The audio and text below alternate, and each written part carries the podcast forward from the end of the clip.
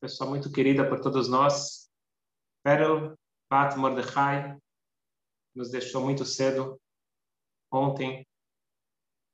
E vamos pedir para que a Sônia chamar, que ela possa intervir nas alturas, pedindo para Hashem que tudo isso acabe. Toda essa dor, sofrimento, dificuldade que todos estamos enfrentando de todas as formas. Que ela possa ser Melitz Yosher, uma boa advogada de defesa em prol do nosso povo, pedindo para Hashem que a gente possa, muito em breve, estarmos todos juntos, fisicamente, a vinda de Mashiach. Amém.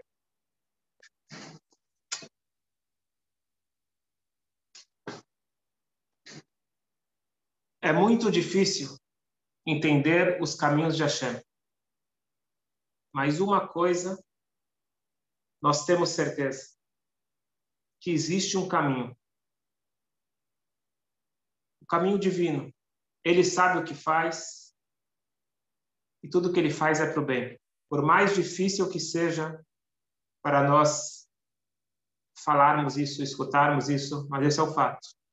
Apesar da tristeza, do luto, nós nunca perdemos a nossa fé. Muito pelo contrário.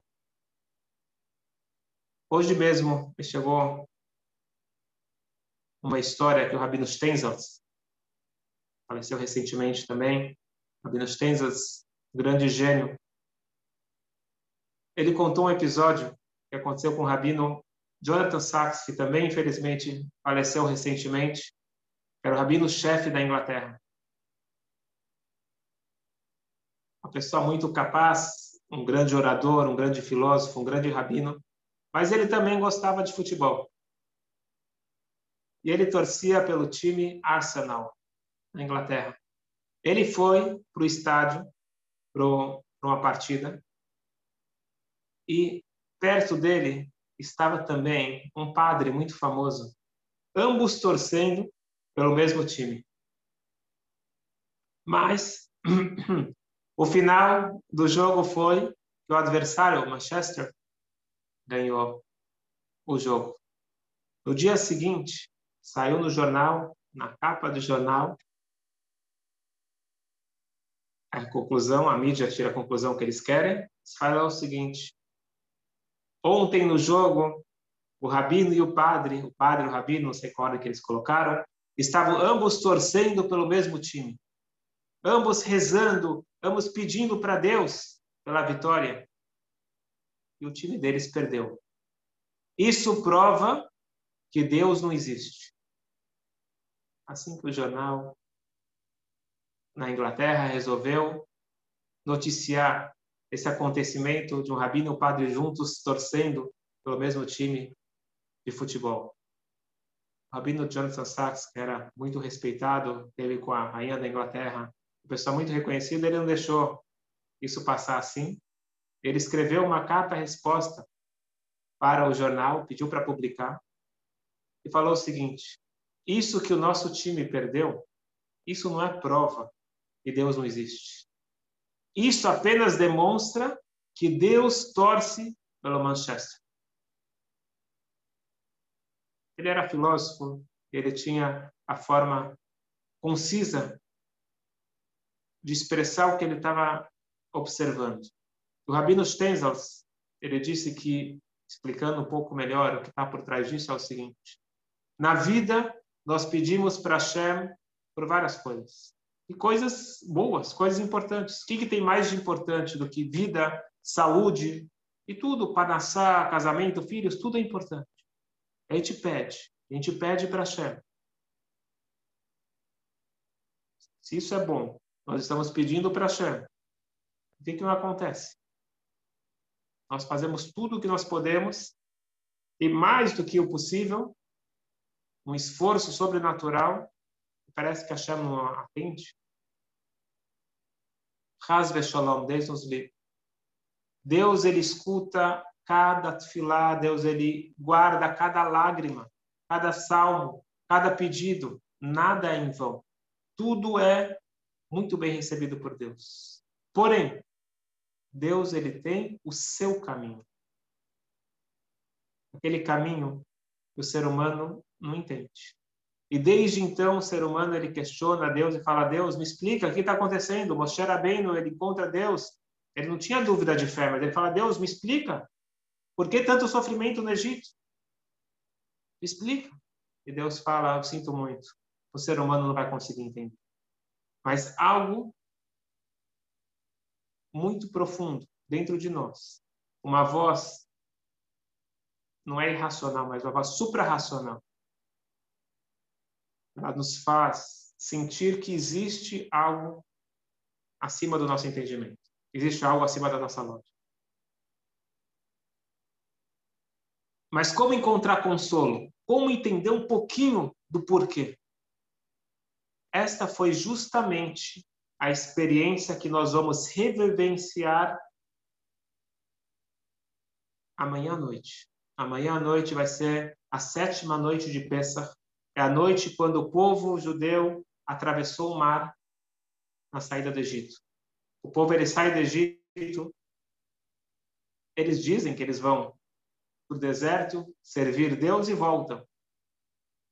Eles foram três dias e, de repente, eles não voltaram. Tinham informantes dentro do povo, os egípcios, eles voltaram três dias, informaram o faraó que não era nada disso, que eles estão fugindo.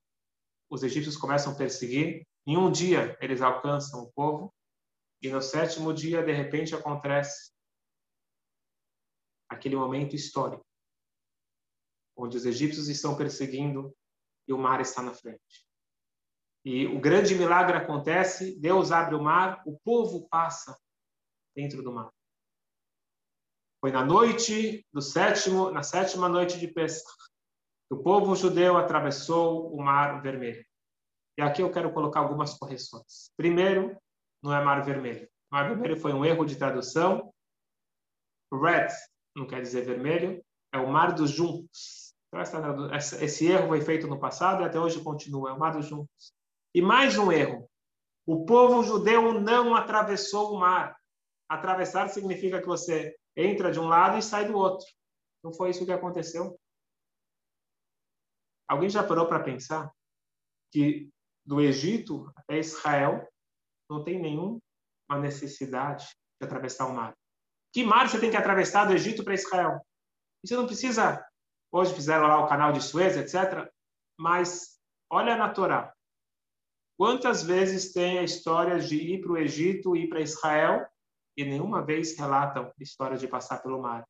Abraão, o nosso patriarca, ele estava em Israel, foi para o Egito, voltou para Israel, normal. Jacob, o terceiro patriarca, com toda a família, foi para o Egito, não passaram por nenhum mar. Quando faleceu Jacob, ele foi enterrado em Israel, foi todo mundo acompanhando o caixão. Não está escrito em nenhum lugar que eles pegaram um barco, atravessaram o mar.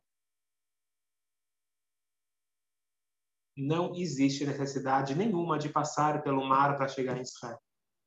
O que aconteceu foi que eles entraram e saíram do mesmo lado. Foi um meio círculo que eles fizeram. Passaram a noite no mar. Mas por quê? Por que Deus fez eles passarem no mar? Deus ele já tinha feito dez pragas, dez milagres. Na verdade, muitos mais milagres. Deus ele podia fazer o povo é, voar por cima, podia é, parar os egípcios e o povo judeu seguir, fugir, podia, inúmeras coisas, mandar uma praga, mais uma praga para eles. Tem inúmeras coisas que Deus podia fazer, mas Deus decidiu passar eles por dentro do mar. E aqui está o segredo, como explica Kabbalah. E para a pessoa evoluir, para a pessoa se sentir feliz, para se sentir livre, a pessoa precisa dessa experiência. E nós vamos aprender como ter essa experiência na nossa vida, porque ela é necessária. Essa experiência que nos ajuda a sair dos traumas, ajuda a sair da dificuldade, das incógnitas, da escravidão mental e emocional e física que nós podemos nos encontrar, rumo à liberdade, rumo à Torá, rumo a um sentido de vida. O que aconteceu dentro do mar? Rata shifcha layam, shelorata Yecheskel. Está escrito que no mar, a serva, quer dizer, a pessoa do nível espiritual mais baixo que se encontrava lá, inclusive as crianças, eles tiveram acesso ao maior nível de profecia que já existiu na história. Nós temos o grande profeta Ezequiel, que ele teve a visão da Merkavá, que é a carruagem divina, uma, uma profecia bastante forte e de pouco entendimento. Nós lemos em Shavuot, não dá para entender o que está acontecendo lá. Você pode ler o sentido literal, mas são grandes segredos. São chamados os grandes segredos do judaísmo. É dito que uma criança, uma serva, ela teve acesso a esse nível de profecia na passagem do mar, algo que os maiores dos profetas tiveram, mas eles tiveram com dificuldade. Qual era a dificuldade do profeta? Com exceção de Moshe Rabbeinu, todos os profetas, para eles poderem ter esse encontro com Deus, esse encontro com uma luz tão forte, eles perdiam os sentidos. Tanto é que se você for ver no Tanakh, como que é chamado um profeta? Mexugá, maluco. Porque quem não entende o que está acontecendo, acha que ele está maluco. Ele fica se virando, se contorcendo, ele cai no chão, fica abrindo os olhos, fechando. São, é uma cena estranha. E a pessoa que está olhando aquilo fala: esse cara está maluco. Na realidade, o que está acontecendo? A energia é tão forte, a energia é tão impactante que o corpo físico não aguenta. O único que conseguia absorver e continuar de pé estável era Moshe Rabbeinu. Todos os outros profetas não conseguiam. E aqui, na abertura do mar, foi uma experiência de uma noite onde que as crianças, os servos, todo mundo, homens, mulheres e crianças de todos os níveis, conseguiram ter acesso a essa conexão com Deus. O que, que estava acontecendo lá? Deus deu um presente para eles. E Deus dá esse presente para cada um de nós na noite, na abertura do mar, amanhã à noite, sétima noite de Pesach, vai cair esse ano no Shabat. Nós temos os nossos óculos e Deus ele tem os óculos dele. Os nossos óculos atrapalham. Porque nós enxergamos dificuldade. Nós enxergamos problemas. São problemas reais. No nosso ponto de vista, nós estamos vendo tragédia. Vamos parar para pensar, esse povo que saiu do Egito, não foi apenas que eles eram escravos. Eles estavam vivendo um holocausto. As crianças eram uh, brutalmente assassinadas. E os, adultos também. Era uma crueldade tal. O Paró, o Paró matava a criança para pegar o sangue para passar na pele dele. Não tinha crueldade maior do que essa. Eles estavam vivendo um holocausto. Eles estavam traumatizados, com certeza. Foram 210 anos de trabalho forçado e de muita crueldade. Não é fácil. É fácil você sair do Egito, mas é mais difícil você tirar o Egito de dentro de você. Como se libertar desse trauma? Como enxergar um pouco de claridade meio a tanta escuridão? Tanto não é para menos que eles ficaram desesperados. Eles já tinham saído do Egito e de repente eles escutam os cavalos chegando perto. É um desespero.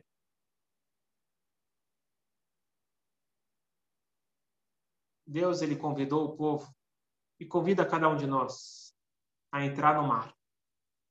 E na hora que você entra no mar, você ganha um pouquinho de acesso ao óculos divino. A forma que Deus enxerga o mundo, a perspectiva divina.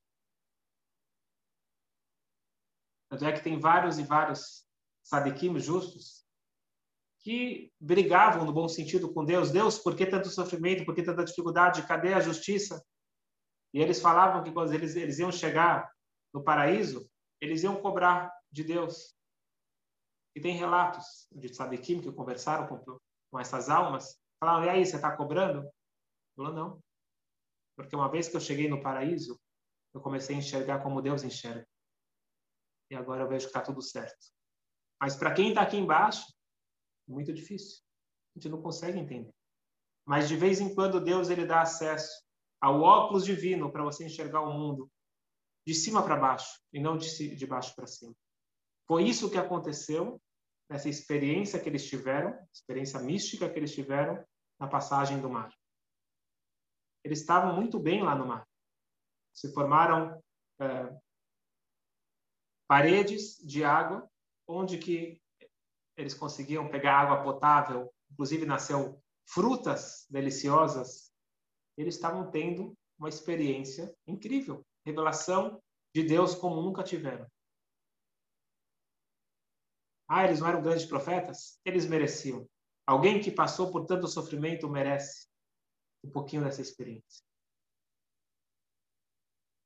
Mas por que justamente no mar? Qual que é o simbolismo do mar? Eles não poderiam ter isso numa caverna, no deserto, na nuvem? O que, o que, que tem por trás do mar? Explica a Kabbalah que o mar tem um simbolismo muito forte, principalmente para nós judeus.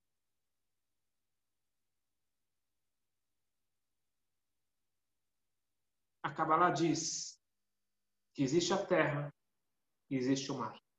Existe o visível, o que o ser humano consegue entender. Existe o mar, que é oculto.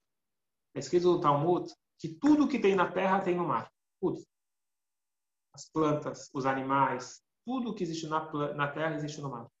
Só que você olha o mar de cima, se você mergulhar, você vai ver um monte de coisa. Mas se você olhar o mar de cima, o que você vê? Água. O que tem dentro? Para mim, não tem nada. Você nunca mergulhou, nunca teve acesso a alguém que te contou o que tem lá dentro, não estou vendo nada. O mar, ele oculta toda a sua riqueza que ele tem lá dentro. Essa é a primeira diferença entre o mar e a terra. A terra é visível, o mar é oculto. E junto com isso, existe uma outra diferença muito importante. A terra é o mundo da divisão, o mundo da discórdia, o mundo do ego. Eu tenho meu espaço, eu tenho as minhas vontades, cada um protege o que é seu, seu, o seu espaço, a sua ideia. É o mundo da divisão. Água é o mundo da união, o mundo da perfeição. A gente canta em Pesach, Echad Elokeinu, é, é um, um é Deus. Unicidade é Deus. Quando existe união, quando existe entendimento, quando existe harmonia, lá Deus está presente. Quem somos nós? Nós somos pessoas com fé ou pessoas com dúvidas? Quem somos nós? Pessoas egoístas ou pessoas que buscamos a união? Nós somos os dois, diz a Kabbalah. Nós somos compostos de terra e água. Nós somos compostos da nossa parte revelada e nossa parte oculta. Por fora, nós somos egoístas. Por fora, nós duvidamos de uma justiça divina. Mas por dentro, na essência, nós temos um mar, nós temos uma força incrível, nós temos uma alma que ela é capaz de suportar tudo e mais do que isso, crescer, vibrar com a vida e sentir a unicidade, a presença de Hashem em todos os momentos. É fácil? Não é fácil. Mas nós temos isso dentro de nós. Isso se chama o nosso mar.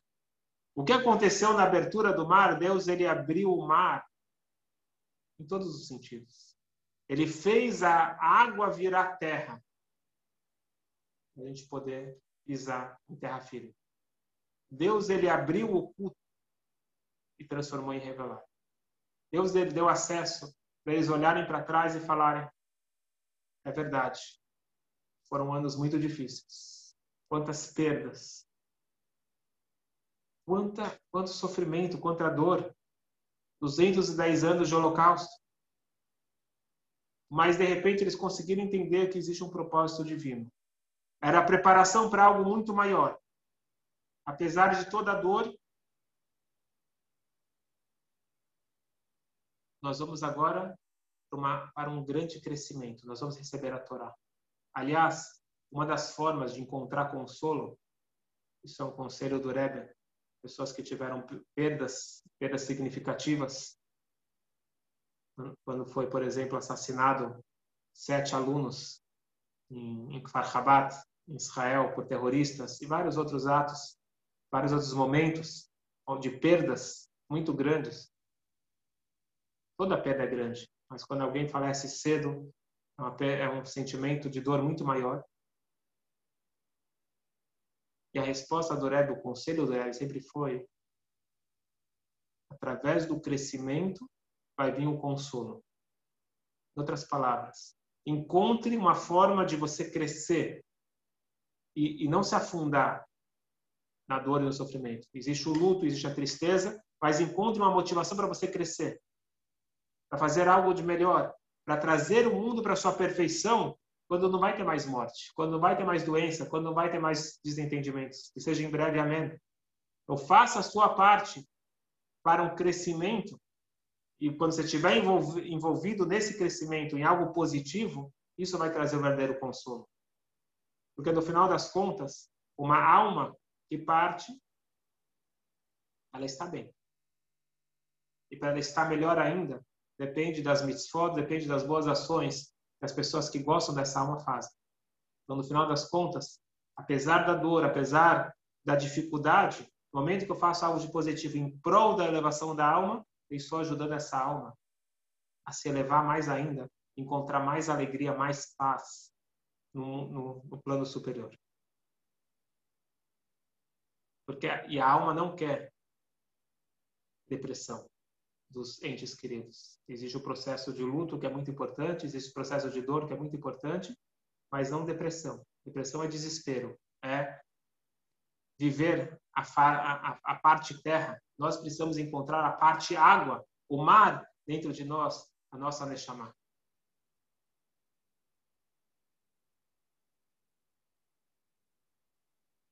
Antes do povo receber a Torá, antes de cada um de nós passar para uma próxima etapa, Deus ele mostra o mar. Deus ele dá uma chance de conseguir entender, de conseguir enxergar, mais do que entender, conseguir enxergar. E nem sempre é com nossos olhos físicos, é com os olhos a chamar, da alma. Mas se a gente se prepara para isso, por isso que existe um costume, na, no, na noite da travessia do mar, sempre na sétima noite de Pessah, tem muita gente que fica acordado estudando Torá, igual em Shavuot, ou pelo menos estudar um pouco mais de Torá. Porque é uma noite que se repete, todas as datas judaicas, elas não são histórias do passado. Essa mesma energia, ela se repete a cada ano. Deus ele vai estar revelando para cada um de nós essa energia mar, transformando o mar em terra. E é o que todos nós queremos. Conseguir acessar e enxergar um pouquinho mais o que está por trás desses véus que encobrem a nossa realidade. Hashem quer lembrar que dentro de cada um de nós, por trás das nossas dúvidas, das nossas incertezas, dos nossos medos, tem uma alma. Uma alma forte, uma alma invencível, capaz de iluminar, capaz de dar amor, dar carinho, apesar da dificuldade, seguir em frente. E é isso que eu queria analisar com vocês, e depois trazer um paralelo para a nossa vida. Como lidar com esse momento onde você se sente encurralado? Tem momentos. E muita gente está sentindo ultimamente assim. Para onde nós vamos? O que está acontecendo? Eu me sinto preso de todos os lados. Fisicamente, emocionalmente, espiritualmente. As coisas são difíceis. Vamos se colocar agora na posição do povo judeu antes de entrar no mar. E vamos ver um paralelo muito interessante para a nossa vida e saber como lidar com esses momentos de dificuldade. O que Deus espera de cada um de nós nesses momentos. O povo judeu, ele chega na frente do mar. E atrás tem os egípcios é sabido o poder do exército egípcio. Eles vieram armados até os dentes e um exército caprichado. O povo entrou em pânico. E como sempre, dois judeus, três opiniões. Aqui tinham quatro opiniões. O povo já logo se dividiu em quatro grupos. O primeiro grupo falou: pessoal, vamos pular no mar. é melhor se suicidar do que voltar para o Egito.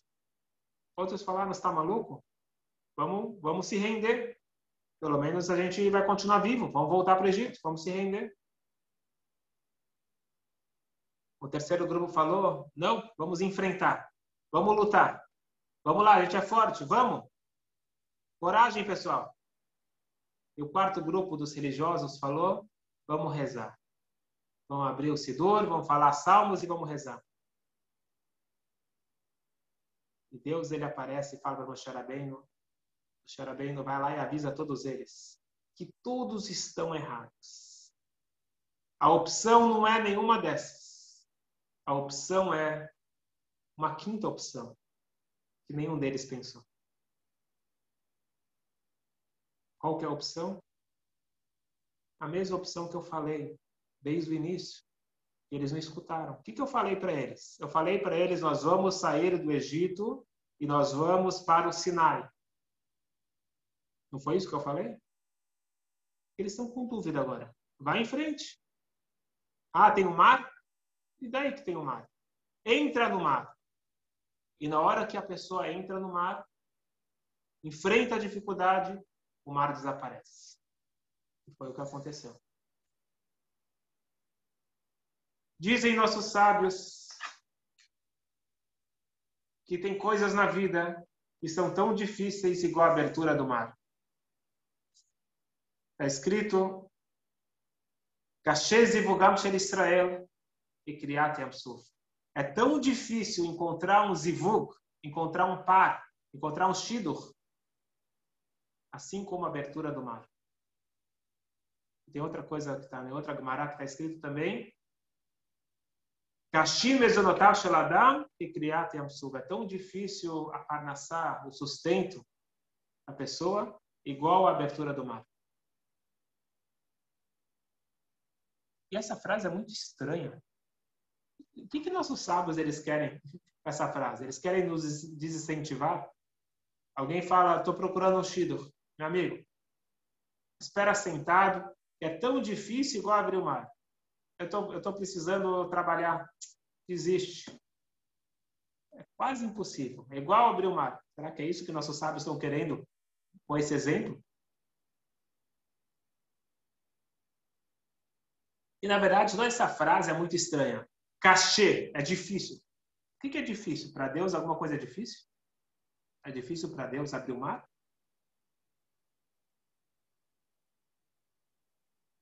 Uma última pergunta. Por que é comparado com a abertura do mar? Pode falar, é difícil achar um shiroh igual criar o céu e a terra. É difícil é, panassar igual caiu o, o, man, o maná do céu. Por que justamente igual a abertura do mar é difícil? É difícil encontrar um parceiro, é difícil conseguir parnassar, conseguir sustento. Nós não somos os primeiros a fazer essa pergunta. Essa pergunta é uma, uma história real, engraçada, que aconteceu com uma matrona, assim fala o Midrash. Apareceu uma matrona e ela foi falar com um dos maiores sábios depois da destruição do segundo templo, Rabi ben Havta. Falou, Rabi me diz uma coisa. Deus criou o mundo, já faz... Matrona é uma, uma nobre romana. Falou, Rabiossi, o mundo já foi criado há mais de 3 mil anos. Eu sei que Deus criou o mundo em seis dias. O que Deus está fazendo desde a criação do mundo até hoje? Boa pergunta. Qual a profissão de Deus? Qual a ocupação dele? Com certeza Deus não está no Instagram nem no Facebook. O que, Deus está fazendo? Respondeu Rabiossi. Akadosh Baruch Yoshev o Mesaved Zivugam. O que, que Deus ele faz? Ele faz zivug, ele faz casamento. Deus ele é um Shatran. Há 3 mil anos, há 5 mil anos, Deus ele está fazendo Shidur. Fulana para fulano, propriedade X para fulano e assim por diante. Deus está fazendo uniões entre pessoas, entre uh, bens e, e pessoas. A mulher ela começou a rir Falou, Rabino, é isso que Deus faz? Isso daqui eu posso fazer sozinha, não precisa. Você quer ver? Ela era muito rica, tinha muitas posses, muitos escravos. Ela colocou mil escravos homens na frente de mil escravas mulheres. E ela falou: todo mundo, um que está na frente do outro, vocês estão agora casados, vão fazer agora um casamento coletivo, todo mundo está casado e esses são seus pais. E ela toda feliz falou, Rabinó, tá vendo? Em cinco minutos eu consigo fazer mil casamentos. O que, que tem de tão difícil nisso? No dia seguinte, ela foi acordada de madrugada. Um reclamando que esse homem ronca. Uma veio com o olho roxo, outra perna quebrada. Resumindo a história, deu errado todos os shidduch essa grande Matrona tentou fazer. Ela mandou chamar o Rabi de volta, agora mais humilde, falou: Rabino, você tem razão. Não é nada fácil fazer um shidur. Eu retiro minhas palavras e desculpa. Mas a minha pergunta continua. Ela, ele, ela, ela perguntou o que Deus faz, falou que não é tão difícil. Depois ela achou que era difícil. Mas eu continuo perguntando. Qual que é a dificuldade no Shidduch exatamente? Qual que é a dificuldade na Parnassá? E qual é a ligação disso com a abertura do mar? Tem um grande Rebbe que se chamava Rav Simcha Bunim Psicha. Ele foi aluno do It Akadosh, Rabi Yehudi Akadosh, o sagrado Yehudi. E de lá, de lá saiu a dinastia assídica de Kotsk. Ele fala o seguinte: Escutem bem, isso é muito importante para a nossa vida. A nossa maior dificuldade na vida, especialmente nesses campos, de encontrar um parceiro, uma parceira, e de encontrar sustento para nascer, é a dificuldade de se libertar das expectativas. Estar aberto para as oportunidades e ser flexível para seguir o rumo que a vida está encaminhando. Deus, ele faz acontecer as oportunidades de trabalho, de casamento, oportunidades de negócios que aparecem na minha frente. Deus, ele faz de tudo para aquilo acontecer. Mas, o que acontece? Nós precisamos dar uma chance e nos libertar dos nossos sonhos, das nossas expectativas. Toda pessoa que chega para um Shidur, ele tem altas expectativas. Eu lembro que quando estava no meu último ano na Yeshiva, me preparando para começar a época de Shidurim, teve um amigo, ele sentou comigo, ele falou, vou te ajudar, faz uma lista Começa a organizar, faz uma lista de tudo que você quer. E hoje, olhando para trás, não estou falando que a lista não é importante, é importante organizar os pensamentos. Mas olhando para trás, é muito engraçado como que antes de você entrar no negócio, antes de você começar a procurar, você cria uma lista e você acha que é igual um produto que você pede para alguém desenvolver. Você coloca tudo o que você quer, igual alguém que chegou para um casamenteiro, um chatran, ele chegou para um, um jovem que já não era tão jovem, que estava demorando para casar, perguntou para ele: Posso te ajudar? Ele falou: Sim. Falou: O que, que você está procurando? Ele falou: Não, não eu, não sou muito exigente. É só, é só isso. Ela precisa ser rica, precisa ser bonita, precisa ser bom coração, precisa ser muito inteligente. Começou a citar tudo. E o Shatran virou para ele e falou: Me explica uma coisa, com quantas mulheres você está querendo casar? E é isso. Não existe ninguém perfeito. Eu não sou perfeito. E o outro não é perfeito. Eu não me lembro onde que eu escutei alguém falando uma coisa interessante. Ele falou, mesma história, alguém perguntou para um jovem, falou, o que, que você está procurando? Que menina, que tipo de menina você está procurando? Eu falei, aí ele falou, eu quero uma menina 10. E aí o rabino virou para ele e falou: E qual nota você se dá? Isso fez ele refletir. Quem de nós somos dez para querer alguém dez? Eu não sou perfeito. Eu tenho que aceitar que o outro também não é perfeito. Essas expectativas, esses sonhos, eles que brecam a nossa chance de sucesso em praticamente tudo na vida. A mesma coisa no trabalho. Quando a pessoa se forma, então ele tem. Quando ele é criança, ele já começa a sonhar que profissão, e ele já quer isso, quer aquilo. Uma coisa é que eu quero, outra coisa é a realidade. E eu me nego a dar oportunidades na minha vida, porque não é exatamente da forma que eu acredito que tem que ser. Eu mereço muito mais. Com certeza, todo mundo merece muito. Só que tem que começar por algum lugar. E tem que estar aberto para as oportunidades que aparecem na nossa frente. Aquela famosa história que todo mundo conhece, do homem que está afogando, e aí passa um barquinho, fala, vim te salvar. Fala, não, não, não, obrigado. Eu acredito muito em Deus, Deus vai me ajudar. De repente vem um barco da polícia, fala, não, não, não, obrigado, Deus vai me salvar.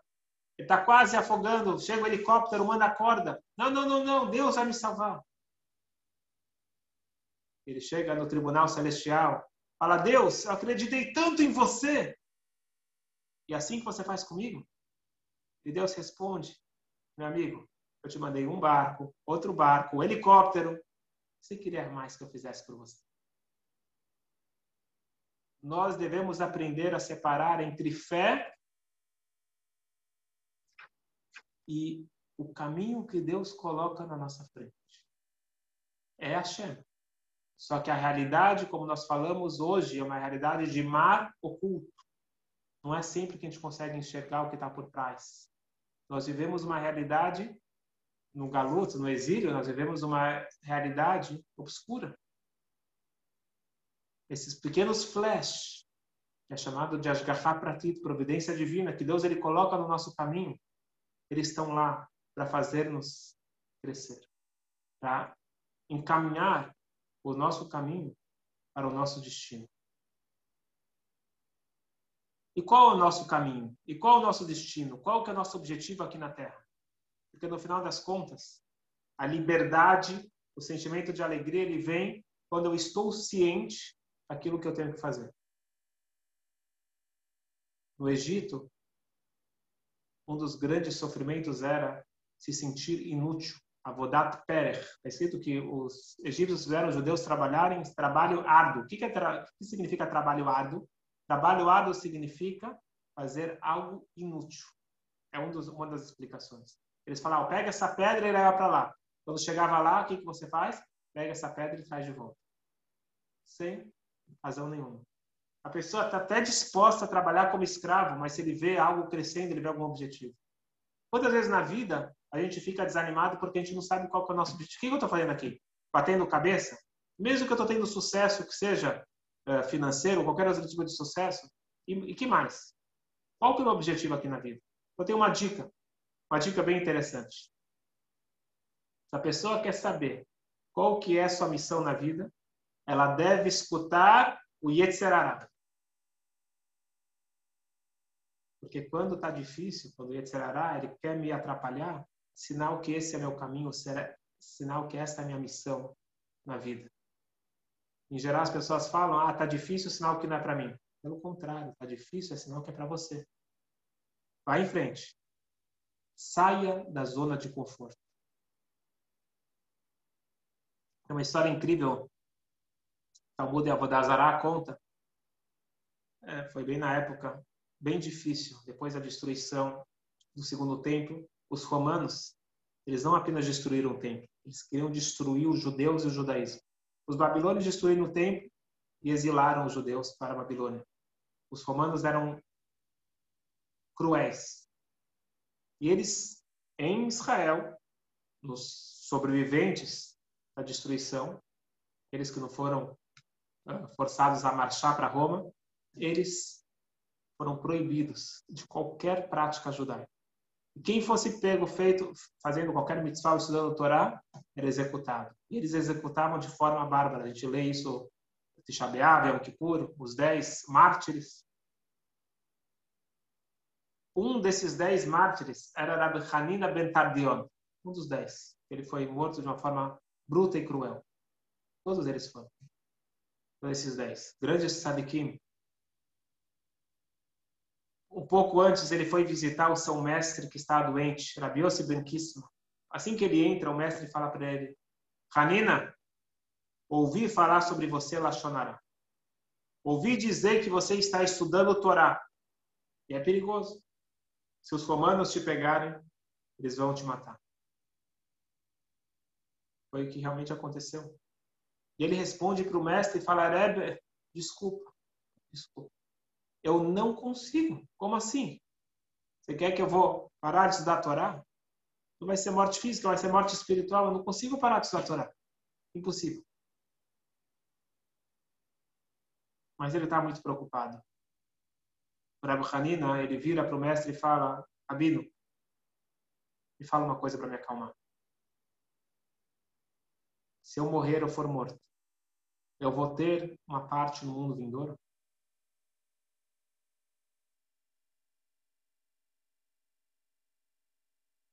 E o Rebbe vira para ele e fala: Vamos ver, vamos ver. Me fala alguma coisa boa que você fez.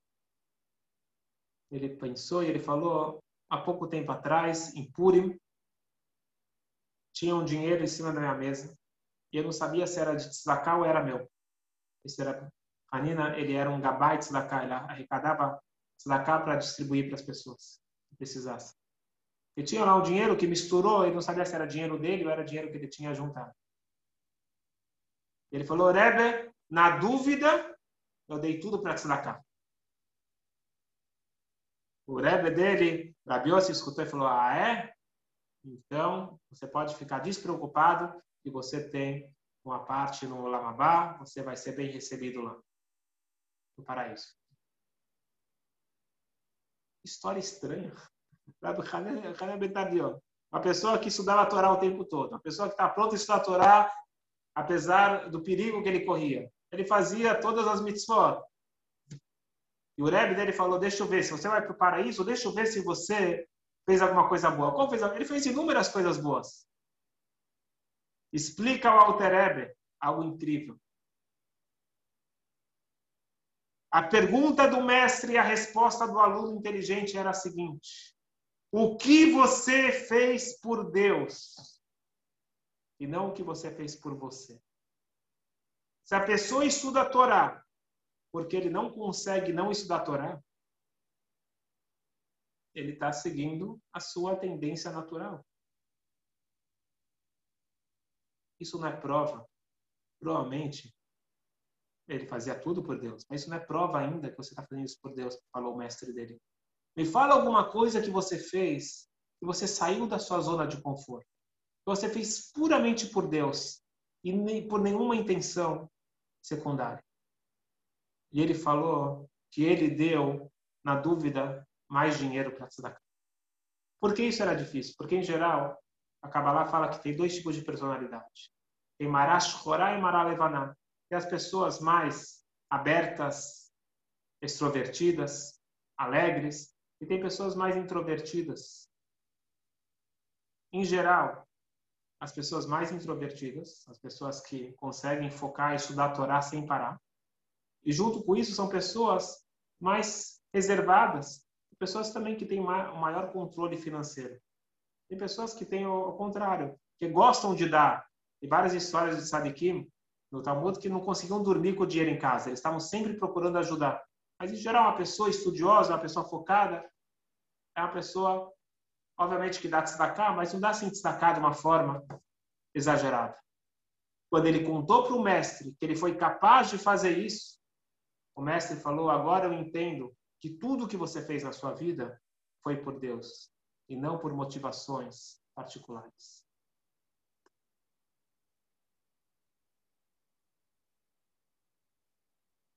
Isso significa estar pronto para entrar no mar está pronto para entender que Deus ele nos colocou no caminho certo.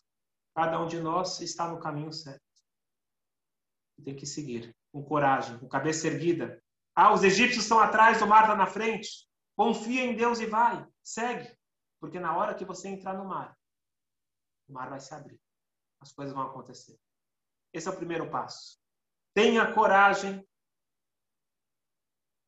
de sair com uma pessoa imperfeita. Tenha coragem de ser feliz e assumir o compromisso de uma vida conjunta é a maior alegria para a vida toda, se Deus quiser. Tenha coragem de oportunidades de negócios. Obviamente que tem que ter a cabeça no lugar, tem que ter orientação, mas não seja medroso e não seja tão calculista. Aproveite os presentes e oportunidades que a Hashem coloca na nossa vida. E por último, algo que eu escutei que achei muito interessante, é escrito o seguinte: se você olhar direito no Talmud, não está escrito que é difícil encontrar um shidduch. É escrito que é kashe lezavgam, é difícil manter casado. Isso é difícil igual a abertura do mar. Por que justamente a abertura do mar? Porque a abertura do mar foi o único milagre que não foi por um instante. Quanto tempo demorou para transformar a água do Nilo em sangue? Um instante. Todos os milagres, todas as pragas foram tudo questões de instantes. Rápido. A abertura do mar durou a noite toda. Quanto tempo demora para milhões de pessoas passarem? Homens, mulheres e crianças. Foi a noite toda. Foi um milagre contínuo. E por isso que nós falamos que o casamento e a panassá, o trabalho e tudo na vida é difícil igual a abertura do mar. Porque quando tem empolgação inicial, é fácil quando as coisas começam. Só que nós temos que ter a sabedoria de manter aquilo que nós adquirimos. Isso requer esforço, isso requer comprometimento. E, em geral, nós queremos fugir disso. Mas nós temos que lembrar que quem quer fugir é a nossa parte externa, é a nossa parte alma, é a nossa parte terra, nossa parte água. Nós temos uma alma e por isso que para o casamento dar certo, se for dois corpos, dá errado. Porque homem e mulher são diferentes. E dois indivíduos em geral são diferentes, ainda mais homem e mulher. Não tem como se entender. Não tem entendimento.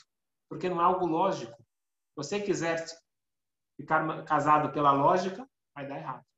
Porque não tem lógica nenhuma você conviver com uma pessoa que é diferente de você e, e contrária a você. Mas o casamento não é algo lógico. Não é, não é uma relação de terra, é uma relação de água. Eu tenho que descobrir o meu interior, que ele sim é compatível com o interior da minha alma gêmea. São duas metades de uma alma que se juntam, mas eu tenho que trabalhar no nível alma, tenho que trabalhar no nível água. E assim tudo na vida. Se eu conseguir encontrar essa unicidade, essa união, essa paz, essa harmonia, vou conseguir viver melhor com as outras pessoas, eu consigo viver melhor comigo mesmo. E esse é o presente que a Hashem ele quer dar para cada um de nós. Agora no final de Pesach. Nós saímos do Egito, Deus deu a força para sair das limitações, de tudo que nos prende no início de Pesach. Então, o início de Pesach é uma festa que nós pegamos o passado incorporamos no presente. Os últimos dois dias de Pesach é a festa do futuro. É a festa que Deus está nos dando um pouquinho da visão do objetivo de tudo isso. Como está escrito que quando Mashiach chegar, a gente vai falar, a gente vai falar, Hashem, obrigado pelo sofrimento. Hoje a gente não consegue entender. Mas, quando nós temos o óculos divino, nós vamos entender que existe tudo parte de um grande plano, um plano muito bom, um plano bom para cada um de nós. Um plano difícil, um plano árduo que todos nós estamos passando já há mais de dois mil anos, ou de certa forma, há quase seis mil anos, nós estamos vivenciando essa grande preparação para um futuro brilhante. No último dia de Pesach, é o dia dedicado a Mashiach. Nós fazemos Seudat Mashiach, nós falamos Naftará sobre Mashiach, que é a conclusão do exílio. Nós saímos do Egito, mas é dito que não resolveu até o final, porque o objetivo final é a redenção completa. E vai ser com Mashiach. No nível terra, é muito difícil entender como de uma hora para outra Mashiach pode chegar. Por mais carismático, carismático que seja esse líder, como que ele vai fazer o mundo todo servir Deus e parar de brigar? Como que vai tudo isso se resolver de uma hora para outra? É que nós ficamos olhando experiências nossas e queremos achar que vai ser assim. Escutei de um rabino que ele falou que a época que nós estamos vivendo, o Covid, uma das lições perceber como que de uma hora para outra o mundo pode parar e o mundo pode mudar. Quem imaginaria que de uma hora para outra pensa dois anos atrás alguém vai te falar, eu vou criar uma forma de fazer milhões de pessoas ficarem em casa. O mundo todo vai ser afetado de uma vez só. Nunca que nós íamos conseguir entender o que a pessoa estava falando. Mas você vê que de uma hora para outra o mundo mudou.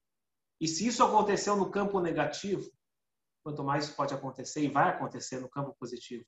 De uma hora para outra, Hashem vai trazer Mashiach. E a gente pede para Hashem que seja um pouco antes. Muito antes. Que seja agora. E para isso, nós temos que fazer a nossa parte. Cada um de nós. O objetivo de todo esse sofrimento, essa dificuldade, é porque nós somos participantes desse plano, desse grande plano de Deus, desse mundo perfeito. Deus criou o mundo perfeito e deu errado na mão dos homens. E Deus falou agora, vamos juntos criar esse mundo perfeito. Quem? Cada um de nós. Nós vamos conseguir revelar um pouquinho do nosso mar, fazer uma boa ação a mais, fazer um pouco mais do que o confortável nos dita, sair da zona de conforto, conseguir abraçar as oportunidades, pular no mar. Ah, é muito difícil. Uma vez alguém chegou para o Rebbe e falou: Rebbe, eu gostaria, até eu entendo que é muito importante essa vivência espiritual, eu sei que vai me fazer muito bem, mas é muito difícil para mim. Eu não consigo, eu não fui criado dessa forma. O Rebbe, o Rebbe respondeu o seguinte: tem duas formas de você ensinar alguém a nadar. Uma forma é você chamar ele para uma sala de aula, desenhar na lousa, ficar explicando como que se nada, uma aula teórica. Nós sabemos que não é assim que ensina a nadar. Você joga ele na piscina e aos poucos você vai ensinando dentro da água como nadar. Assim também disse Ureia para essa pessoa. Você vai ficar nas teorias, é muito difícil? Começa. Entra na água. Começa a fazer uma mitzvah, outra mitzvah. Começa a nadar. Eventualmente você vai ver. Você vai estar dentro da água. E que para nós, a Torá é igual é a água para o peixe. O peixe não pode viver sem a água. Nós não podemos viver sem a Torá. Nós não podemos viver sem as mitzvot, sem essa conexão com o nosso mar e com o verdadeiro mar, com Hashem. Que possamos muito em breve conseguir enxergar esse mar revelado e que Deus possa abrir, o escrito que Deus vai abrir o mar, o rio, quando Mashiach chegar, que possa ser muito em breve, com boas notícias, e que Hashem possa consolar todas as famílias, todas as pessoas que estão sofrendo com perdas de pessoas tão queridas. Que a gente possa, muito em breve, rever todos com a ressurreição dos mortos, em seguida da vinda de Mashiach, seja em breve. Amém.